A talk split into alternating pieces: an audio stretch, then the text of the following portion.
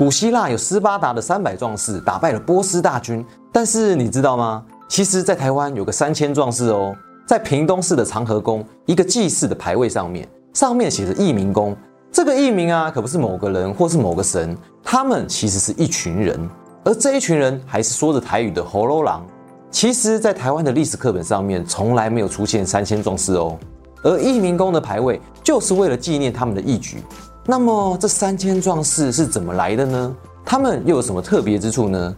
要谈这个传奇的军队啊，我们就必须先来聊一聊传奇的领导人。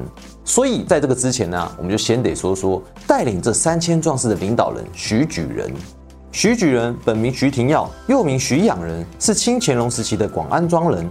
广安庄，也就是今天屏东县万峦乡的广安村，在当时啊，可说是全万峦乡最富饶的地区之一哦，可以说是当时的天龙村。直到今天呢，万丹还有俗话“金公兄银川楚，而下培亚嘎嘎虎”，这就是在说啊，清代三大富有的聚落，广安就是当中最有钱的。徐廷耀出生在清乾隆十六年，虽然不知道他早期的家庭状况是怎么样的，但正因为他住在金公兄这个地方啊。可以知道，他就算不是个富人，也是个能人啊。据说徐廷耀在年少的时候就可以骑在马上，射中百里之外的线香，将香火射灭，是名难得可贵的神射手，不下吕布啊。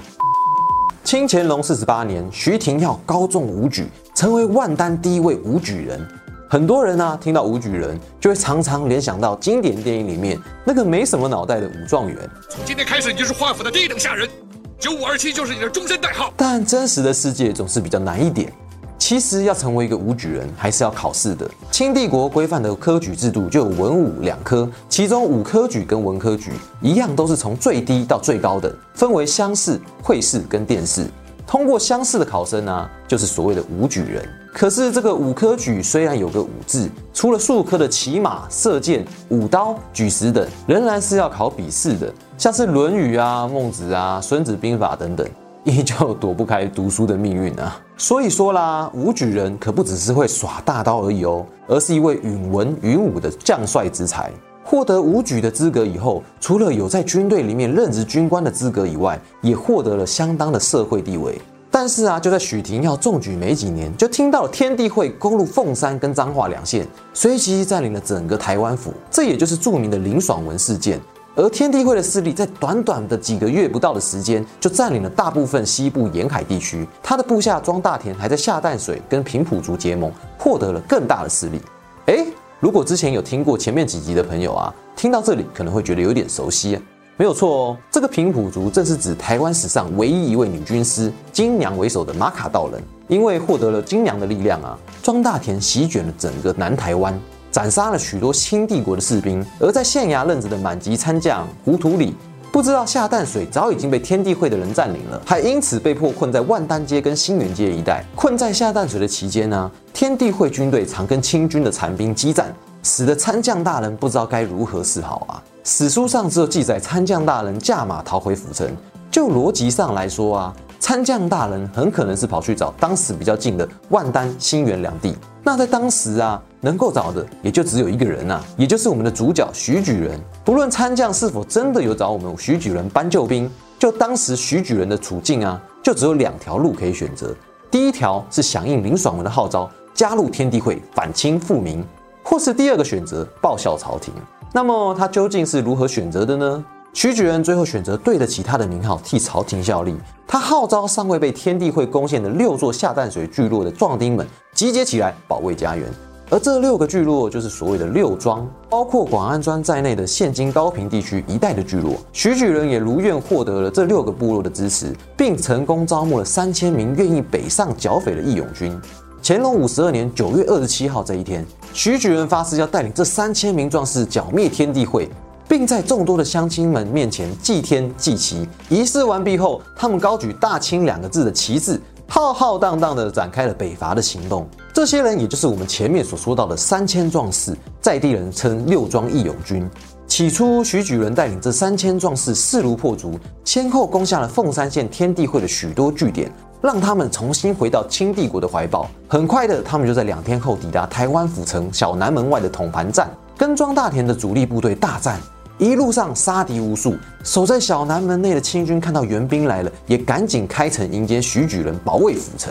到了三十日，吃了大败仗的庄大田觉得，哎，徐举人不帮我们就算了，还阻碍了我们南北二路进军府城的时间轴。于是天地会的将领灵机一动，透过城外的乞丐们放风声，天地会要血洗六庄啦，就在明天，就在明天，想诱骗徐举人的军队回去守护家园。很快的，这个消息就传遍了整个府城。果然，六庄的义勇军们听到这个消息以后，心乱如麻。许多人开始嚷嚷着要回家，万不得已的情况之下，徐举人决定带领三千壮士连夜南下。十月一日，徐举人的军队赶到下淡水溪北岸的聚落，发现哎，好像没有受到攻击的现象啊。正当他们还在一头雾水的时候，突然在身边的林头树出现了大量天地会的伏兵，双方展开激战。但由于徐举人跟壮士们连夜赶路，个个疲惫不堪，无法应对天地会的攻势，于是纷纷倒在天地会兵将的复仇血刃之下。因为战斗的风声惊动了附近的聚落，当家中老母听到自己的孩子被反贼屠杀，于是号召全庄的男女老少拿起武器，开始跟天地会的军队战斗。敬所有伟大的妈妈！天地会将领们见情况不对，就赶紧撤离下淡水。战后，三千名壮士几乎全数阵亡，他们的血液染红了整条下淡水溪，只剩下苍鹭哀鸣，呼应着六庄乡亲们所发出的悲鸣。偏偏在这三千人中，徐举人侥幸地存活了下来。即便六庄的乡亲们没有责怪他，但庞大的精神压力使他无颜面对江东父老。当初说好的报效朝廷，凯旋而归，跟着他出去的是三千多人，跟着他回来的却是血流成河。即使他们成功赶走了天地会的势力，换来的却是壮士们血洒自己的家乡。随着战局改变，天地会势力节节败退，朝廷开始要论功行赏了。但是我们的徐举人早就已经没有这个心思了。他嘱咐家人，把家中的田地全数变卖，并将钱财、米粮全数给了殉难壮士的家属们，对着他们承诺说：“我会替弟兄们好好照顾你们的。”清乾隆五十六年，徐举人与世长辞，年仅四十岁。也许在临终前，徐举人惦记的并不是他的名利、封赏及财宝，而是所有六庄的遗族，还有他那死难的三千弟兄们。其实有关徐举人跟三千壮士的故事，直到今天为止，还在屏东等地流传着。遗族们除了有保留当年三千壮士们的旗帜以外，每年农历的十月一日，会在高平西岸，也就是当时的下淡水溪，举办大型的祭祀活动。这场重大的历史事件呢，虽然没有被我们写进历史课本里面，但它成了俚语，流传在高平地区。沙弥帕告户。几迷瓜告楚就是这么说的。听完徐举人与三千壮士的故事，不知道各位心里是怎么想的呢？我们换个方式来思考这个故事：如果换作是你要在国跟家乡之间做一个选择，你会选择哪一边呢？徐举人最初组织三千壮士是为了报效大清帝国的忠义。然而，他下达撤退回防家乡的决定，则是为了保全六庄乡亲跟他之间的义气。自古人总说忠孝不能两全，但在徐举人跟三千壮士之间的关系，似乎连针对忠义这件事情都难以成全了。虽然事后朝廷依然嘉奖了徐举人的为国精神，他也为壮士们的家人尽了最大的帮助。表面上看似国家跟故乡忠义两全了，但实际上他又付出了多大的代价呢？内心的痛苦跟泪水。猜想大概也难以愈合跟擦干了。难道两全的代价真的就必须这么大吗？好了，那今天的故事就说到这里了。一样有想要问大家几个问题：一，在国家混乱的时候，你会愿意挺身而出吗？二，面对两难之际，你会如何做出最后的选择呢？欢迎你在底下留言跟我们分享你的看法。